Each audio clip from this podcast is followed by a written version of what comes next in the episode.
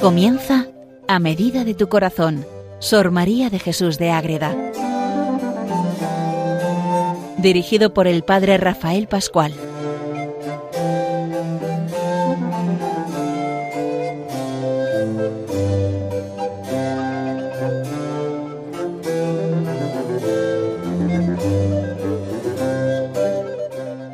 Un saludo para todos los oyentes de Radio María que seguimos siempre a Sor María de Jesús de Ágreda, esta monja mística concepcionista franciscana que vive en el siglo XVII en España, en su pueblo en Ágreda, y vamos conociendo maravillas de su vida.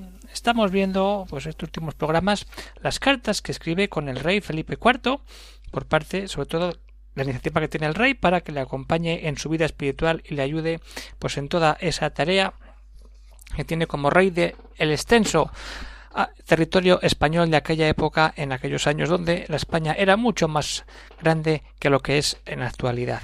Entonces van vienen cartas desde diversos lugares de España hacia el rey, del rey a Sor María, de Sor María hacia el rey, y vamos a entrar en la carta que le escribe Sor María hoy, el día 1 de octubre de 1645.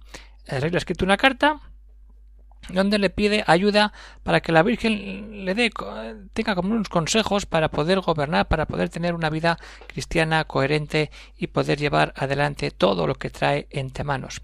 Entonces María pues le pide ayuda a la Virgen y la Virgen le va a poner en el corazón pues varias ideas para ayudar a este rey español. Pues bien, esto es lo que vamos a ver en este programa de hoy, queridos oyentes de Radio María. Se presenta el padre Rafael Pascual, carmelita descalzo, desde el convento de Logroño. Meternos en Sor María es meternos en eso, en la historia de España, en la intimidad más, más, más profunda del mismo Dios, en los secretos de, la Virgen Inmaculada. Pues vamos a ver, vamos a juntar la historia de España, la Virgen María y toda la vida de un rey y de una monja de clausura en esta carta como en todas, pero es que en esta la Virgen habla, por así decirlo, hay que entenderlo bien, y aconseja a Sor María que le diga eso de su parte al rey. Entonces, Sor María ha, sido lo que, lo que le pedía al rey, y ella lo dice, he leído con mucha ternura los afectos que vuestra Majestad manifiesta acerca de la devoción de la Reina del Cielo, hay que saber que el rey sabe y conoce y porque tiene va leyendo los capítulos que le va mandando Sor María de la mística ciudad de Dios. Y le pide ayuda. ¿Y qué hace Sor María? Decir, yo qué le voy a decir al mismo rey de España para que esto vaya bien. Y entonces ¿qué hace? Se lo presenta a la Virgen. Y se lo he presentado con veras del corazón y reconvenido con su deseo de vuestra Majestad de saber en qué le puede servir que sea más de su agrado ¿Cómo el rey puede servir a la reina del cielo? El rey de este mundo temporal, en este caso España, pide ayuda. Quiere servir. Quiere tener un trato cercano con María, la Madre Inmaculada. Y Sor María, que es la intermediaria, es decir, reza con la Virgen y dice, Venga, pam, pam, pam, tres puntos muy claros que Sor María deja por escrito en esta carta que nos ayuda a entrar a descubrir todo lo que el rey puede y tiene que hacer a inspiración de esta realidad concreta que Sor María de verdad va poniendo ahí en su corazón. Entonces, ¿qué es lo que puede hacer para servir el rey de España a la reina del cielo? La respuesta de tan piadosa pregunta no la he querido fiar de solo mi dictamen, sino que he procurado inquirir la voluntad de la misma señora. Como tiene esa intimidad con ella, pues vamos directamente a la fuente. ¿Para qué vamos ahí a la botella teniendo la fuente? Pues vamos a la fuente. Y se ha dignado su divina piedad de decirme qué tres cosas quiere de vuestra majestad. Dime se lo pone bien clarito. Una, dos y tres y ese 1, 2 y 3 lo va explicando con todo detalle Sor María de Jesús. Recta intención, cuidado con todo lo que se hace en contra de su hijo y defender la Iglesia y la fe católica. Esos tres puntos. Ahí está la esencia de lo que Sor María escucha, entiende en la oración y entrega a el rey Felipe IV. Primera, Así empieza ella. La primera, es que se lo deja puesto en bandeja. La primera, que se le ofrezca a vuestra majestad con recta intención y pureza de conciencia. ¿Esto qué es? Pura vida espiritual. Recta intención y la conciencia pura. No dando vueltas, no. ¿Para qué? ¿Cómo se hace esto? Evitando las ofensas de Dios en sí mismo. Si no evitamos esas ofensas de Dios, porque nuestra intención no es recta, se tuerce, no hay una intención sana, o la conciencia es impura por un motivo o por otro, no vamos a evitar ofensas a Dios. Y así, evitando esas ofensas a Dios con recta intención, con pureza de conciencia, se presente vuestra Majestad al Altísimo, dispuesto y acto para cumplir su divina voluntad, cumplir la voluntad de Dios sirviendo a la Virgen María. Es que va todo unido. No podemos separar el amor a la Virgen del amor a Dios. La Madre de Dios es la que mejor nos puede ayudar a encontrarnos con el mismo Dios hecho carne en su Hijo Jesucristo y que vuestra Majestad tenga un cordial y devoto afecto a esta purísima princesa. No solamente cumplir la voluntad del Padre, sino que teniendo esa actitud va a favorecer que el afecto, la devoción a la purísima princesa, leamos entre líneas, purísima. Está hablando de la Inmaculada, pero es que no está definida. Tantas veces ha salido este tema ya. La purísima princesa es la, la, princesa inmaculada, pero hay que saber escribir y saber templar bien lo que uno pone por escrito. Pero claramente estamos viendo ahí ese influjo con la Inmaculada que como ya sabemos el rey mismo también se moja en este asunto y pide en Roma que esto se tramite pero como sabemos no llegaría hasta el siglo XIX. Pues teniendo ese cordial y devoto afecto a esta purísima princesa como a su amparo único y cierto, claro, si yo me vuelco en la madre es mi amparo. Ahí no me pasa nada, pero el único que va a estar siempre ahí, el amparo de la Madre del Cielo, la Reina del Cielo, Madre y protectora, y como quien de veras puede ayudar a vuestra Majestad. ¿Quién mejor que una madre para cuidar a un hijo, sobre todo cuando está en problemas, dificultades? ¿Qué hago? ¿Qué no hago? ¿Qué digo? Acude a la Virgen, pero antes mira tu conducta y tu conciencia.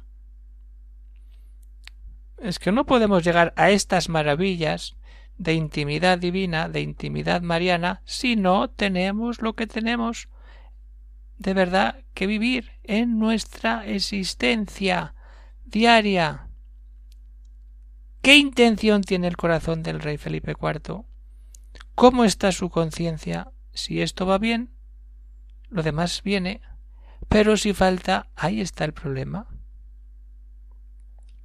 Entonces eso es servir a la Virgen meternos ahí. Y eso es lo importante, que sepamos y que tengamos todo, todo puesto en ese Dios que nos da todo para que nosotros nos demos del todo a Dios.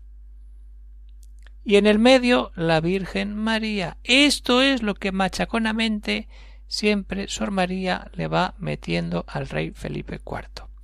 Pues esta es la primera actitud que tiene que vivir. Nos quedan otras dos, pero antes vamos a dejar un tiempo para decir cómo esto que el Sor María le dice al rey, pero que en el fondo es mensaje de la Virgen, lo puedo yo aplicar a mi vida para seguir creciendo en la vida espiritual. Está la maravilla de la vida que se pone ante Dios, todo puesto en Dios, pero sabiendo que tenemos que poner de nuestra parte para que luego Dios pueda entrar de verdad ahí. Pues venga, vamos a pensarlo un poco y a seguir unidos a Madre Agreda.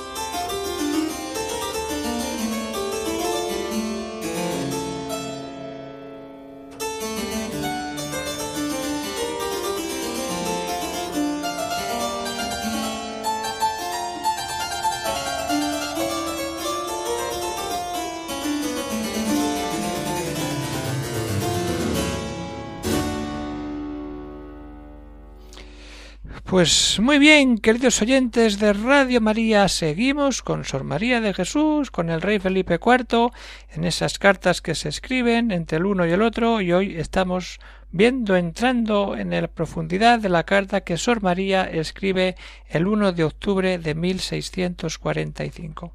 Entonces, la segunda cosa que la Virgen sugiere, invita a vivir al rey Felipe IV a través de la pluma de Sor María es que tenga en cuenta a su hijo.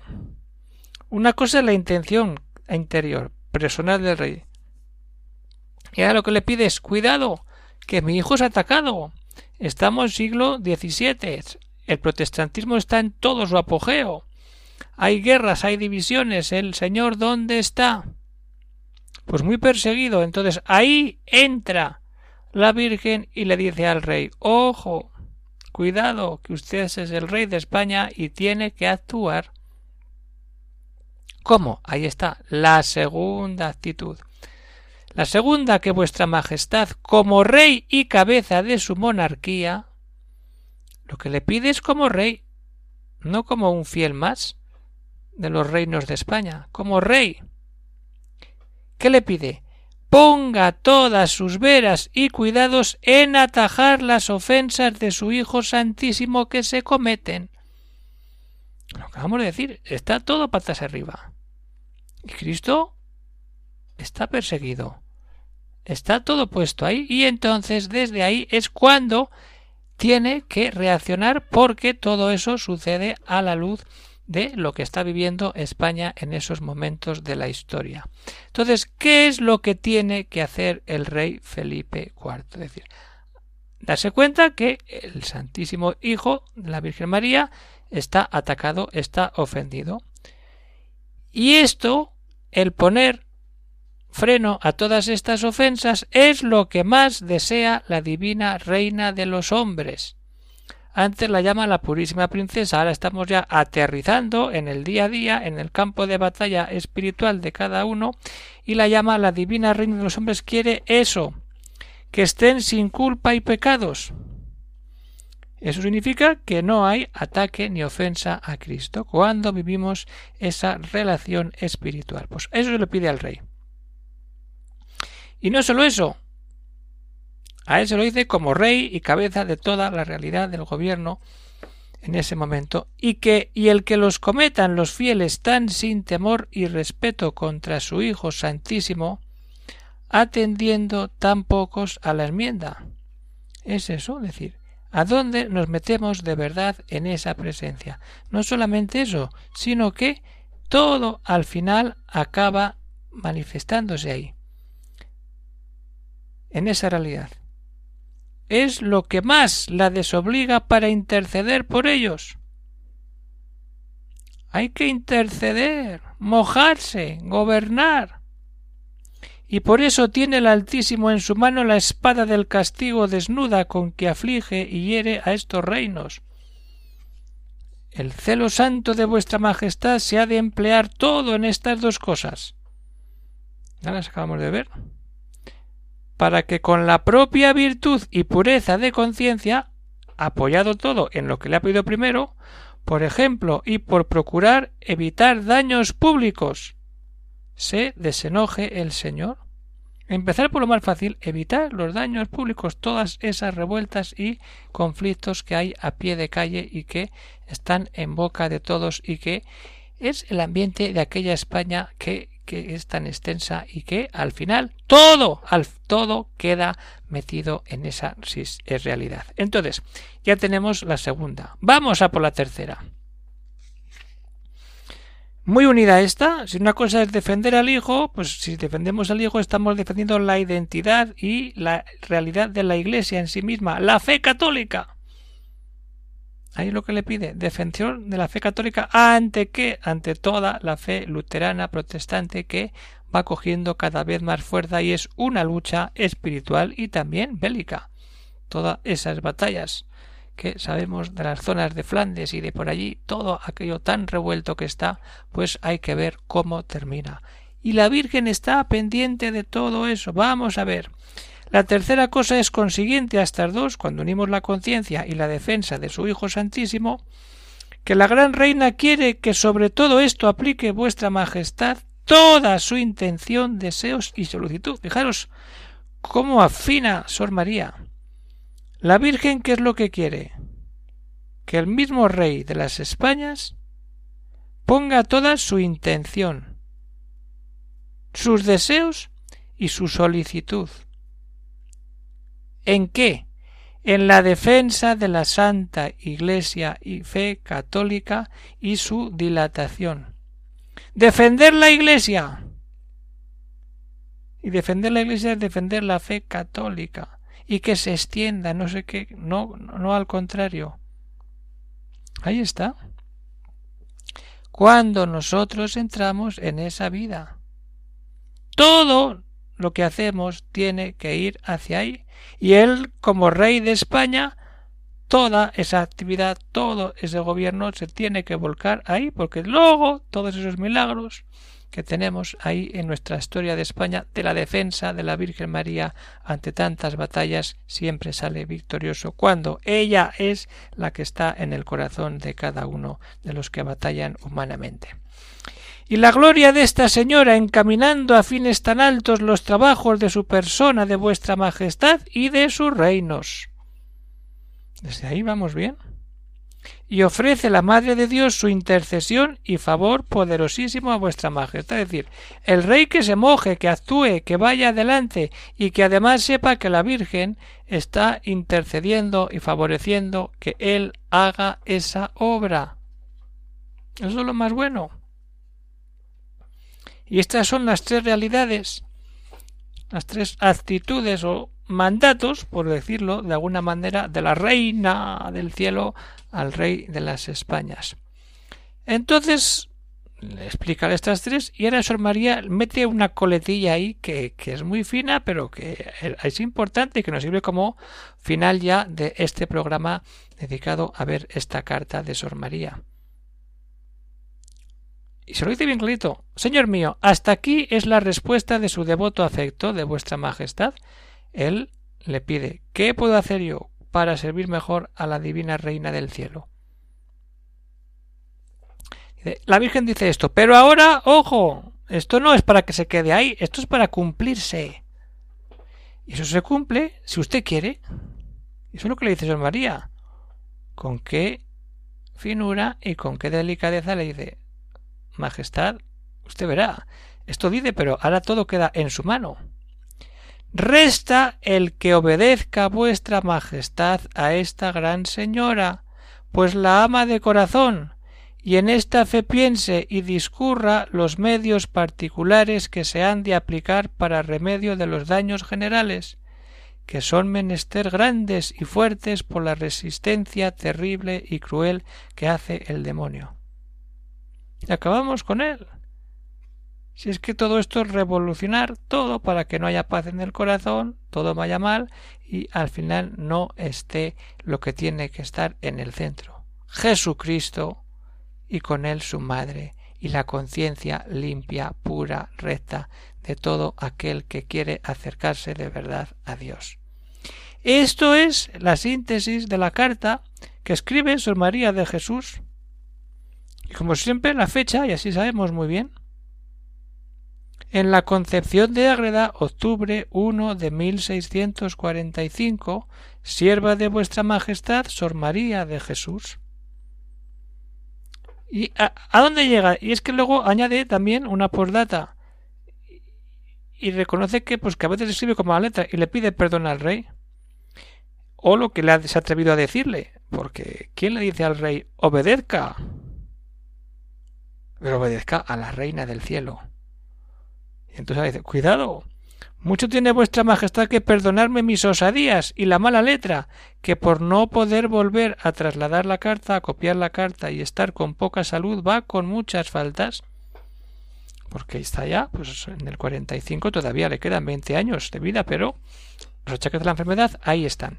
Pues bueno, hasta aquí llegamos por hoy con esta carta de Sor María de Jesús recopilando esos mandatos que la Reina del Cielo pone para el corazón del rey Felipe IV. Si alguno tiene alguna cuestión, alguna pregunta, pues puede escribir al siguiente correo electrónico agreda arroba radiomaria.es.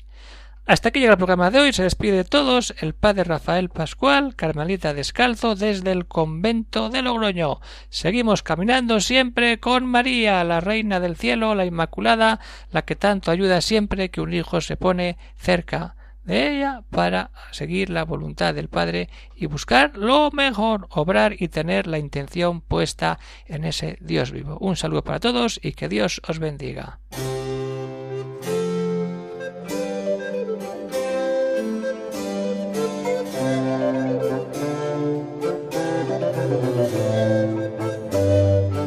Han escuchado en Radio María A Medida de tu Corazón, Sor María de Jesús de Ágreda,